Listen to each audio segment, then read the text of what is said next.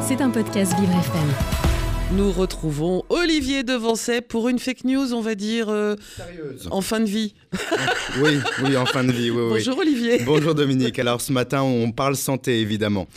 Que ce soit celle liée à l'âge ou à la cause d'un accident, les raisons sont multiples pour que certains patients veuillent cesser à tout prix l'acharnement thérapeutique Dominique.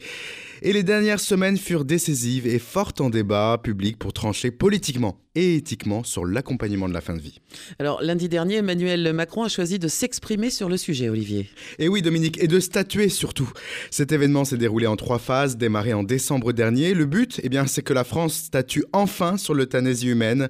Ce sont donc 150 citoyens venus de toute la France et de toutes conditions qui ont apporté leur veto ou leur hola, Dominique, pour valoriser ou non cette avancée ou ce recul médical. Lundi dernier fut donc la dernière ligne droite d'une convention marquée par une décision politique aussi impactante qu'elle est forte en symbole, Dominique. Emmanuel Macron valide donc la pratique de l'euthanasie médicale sur le territoire français.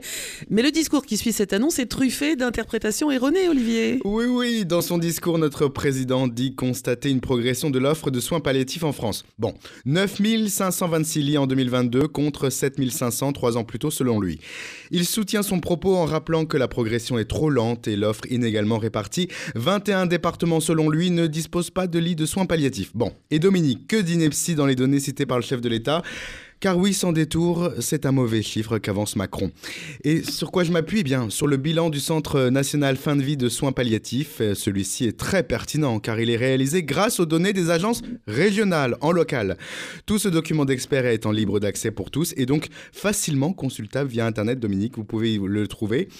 D'ailleurs, en page 101, il est indiqué une capacité de 7900 lits en soins palliatifs en France en 2022 et non 9256. En 2019, to- soit trois ans plus tôt, ce même dossier indique 400 lits en moins en France pour euh, les soins palliatifs et non 2000 comme cité par le président.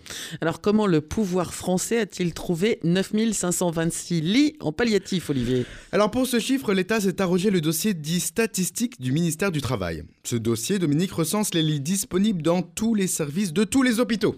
Bon, soit, mais aucune trace donc de, ces, de nos 9526 lits dans ce dossier. Eh bien c'est normal.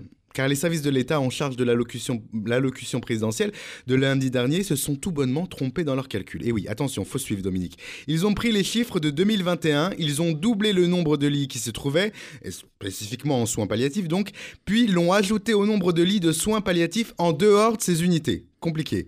Et c'est et bien ainsi que ce fameux 9526 lits arrive précisément. Oui, c'est-à-dire qu'en fait, il y a des unités de soins palliatifs, mais dans tous les services, Il y a, des, il y a des lits palliatifs. Il y a des lits de soins palliatifs, Exactement. absolument.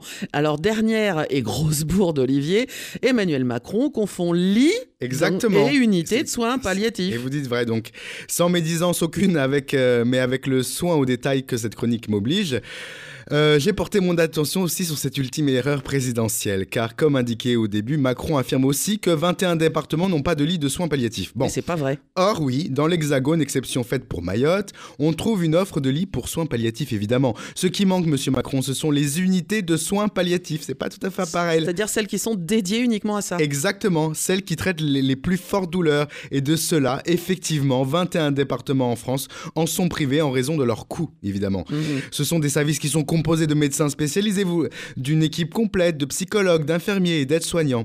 Ils sont ouverts aux familles 24 heures sur 24. Ces pôles sont une triangulaire pour le respect de la vie et de la mort de nos concitoyens. Et parce qu'il est impensable de faire de la, la fin de vie un sujet mal compris, où l'interprétation serait autant légion qu'un manque de relecture dans un discours officiel, n'oublions pas que deux infos valent mieux qu'une, n'est-ce pas?